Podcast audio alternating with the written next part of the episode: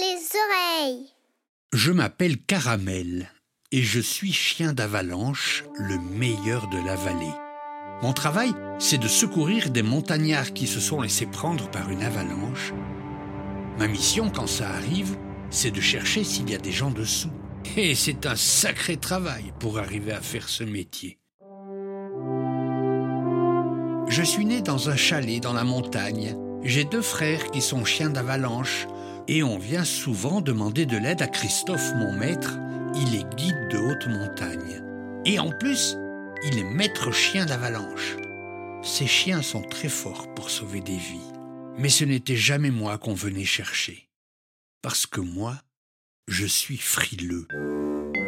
Je m'en suis rendu compte tout petit quand Christophe ouvrait la porte de la grange où nous dormions. Tout le monde sortait en courant et en aboyant joyeusement. Mais moi, j'étais terrorisé à l'idée de sortir. Et je me cachais sous ma couverture tellement j'avais froid. Ça a duré très longtemps. J'étais bon à rien. Je restais à l'intérieur sur le tapis du salon devant la cheminée. Les petits-enfants jouaient avec moi parce que j'aimais beaucoup les câlins. Et pendant que mes frères apprenaient le métier de chien d'avalanche, je servais de nounou. Je ne sortais que lorsque les beaux jours arrivaient. Le soleil me faisait du bien et je n'avais pas froid. Mais dès que l'hiver revenait, je courais me cacher sur mon tapis. Les mois passaient. L'été, j'étais dehors et l'hiver au coin du feu. Mais je n'oublierai jamais cet hiver-là.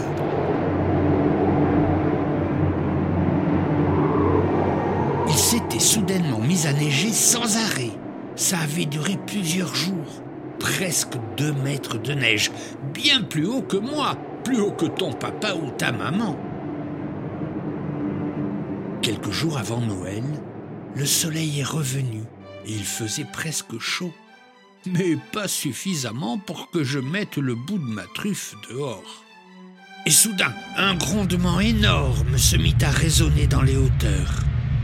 Je suis allé regarder à la fenêtre et j'ai vu un gros, gros nuage blanc qui recouvrait les sommets et descendait vers la vallée à toute vitesse. Jamais je n'avais vu ça. Une énorme avalanche. Je pensais à mes frères qu'on allait sûrement venir chercher pour sauver les victimes. Dans les rues, les gens couraient en criant Vite, vite Il y a un groupe de montagnards qui s'est fait piéger par l'avalanche. Ils ont tous disparu. C'est le groupe de Christophe. En entendant ça, j'ai couru à la porte du chalet qui était ouverte. Et sans réfléchir, j'ai zigzagué entre les passants qui couraient partout. Et j'ai galopé, galopé tout seul vers la montagne.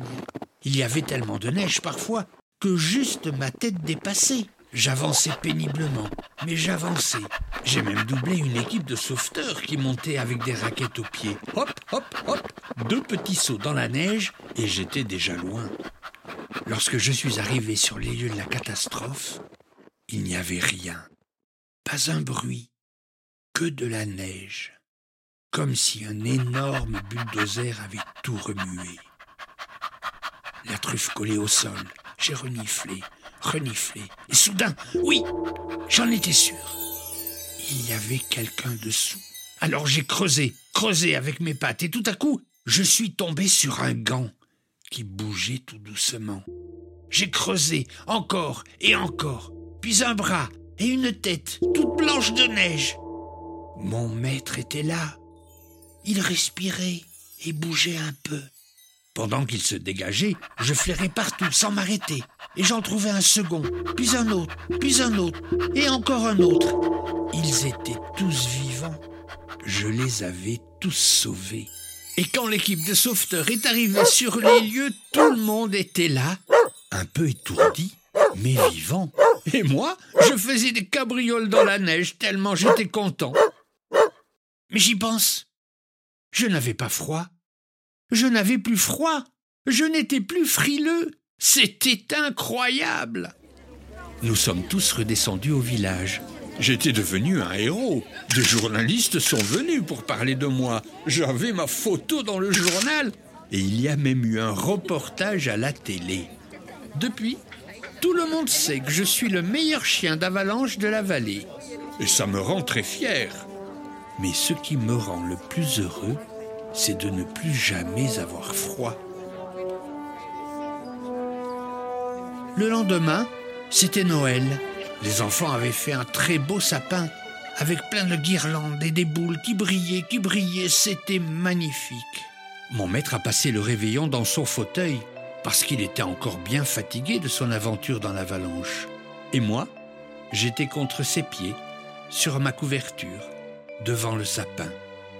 Ce fut vraiment le plus merveilleux des Noëls.